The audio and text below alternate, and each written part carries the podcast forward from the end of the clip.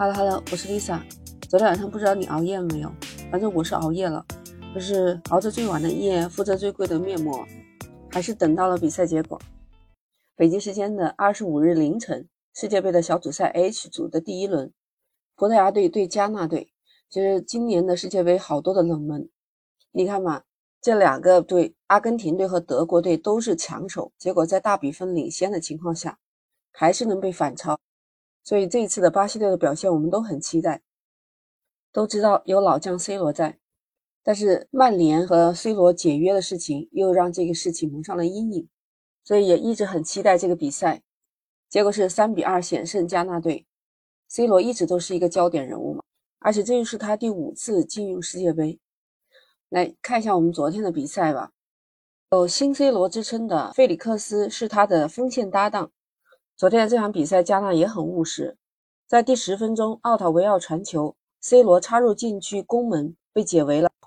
在第十三分钟的时候，格雷罗传中，C 罗去顶球，结果稍稍顶偏了一点点。其实这就是开场以后 C 罗的表现。在比赛到三十一分钟的时候，费利克斯边线又将球勾回来，C 罗禁区内打翻后卫，小角度攻到得手，打进了一个球。在这个时候，裁判先吹 C 罗犯规。然后这个进球被判无效，裁判的判罚是不是有一些争议？C 罗其实也很不满。到上半场比赛结束，葡萄牙射门是七比零，控球率其实高达了百分之七十，但是还是没有攻破加纳的铁桶队。加拿大也不可小觑啊，他是打着防守反击的战略。到第五十五分钟之后，加纳队打出了快速反击，踢出了一个有威胁性的射门，但是偏出了底线。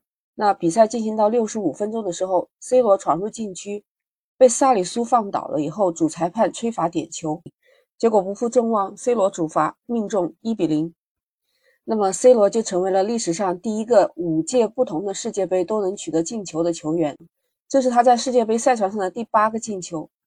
在射手榜上，C 罗已经追平了马拉多纳、尼瓦尔多，也是葡萄牙队史赛场上进球最多的球员。对于 C 罗来说，参加这个世界杯，他也是带着很多的情绪，因为在接受采访的时候，他炮轰了曼联，然后就被俱乐部提前解约。有人调侃他是失业打工人。参加卡塔尔世界杯，可以看到 C 罗赛前唱国歌时候热泪盈眶，而比赛打到了五十多分钟，他为葡萄牙罚进一个点球进门得分之后，然后 C 罗的情绪看得出来有点绷不住。C 罗好强的心态，他太想在世界杯上用出色的表现去打脸看低他的那些人了。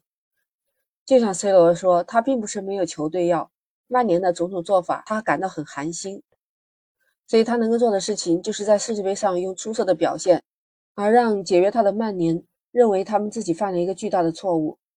我们再来说回比赛，其实这一场比赛虽然说葡萄牙队已经获胜，但是过程里面看得出来。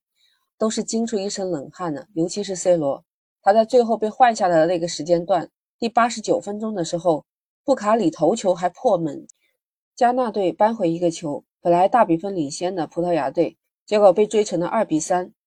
在看到加拿大进球之后，观众席上的 C 罗都惊出了表情包。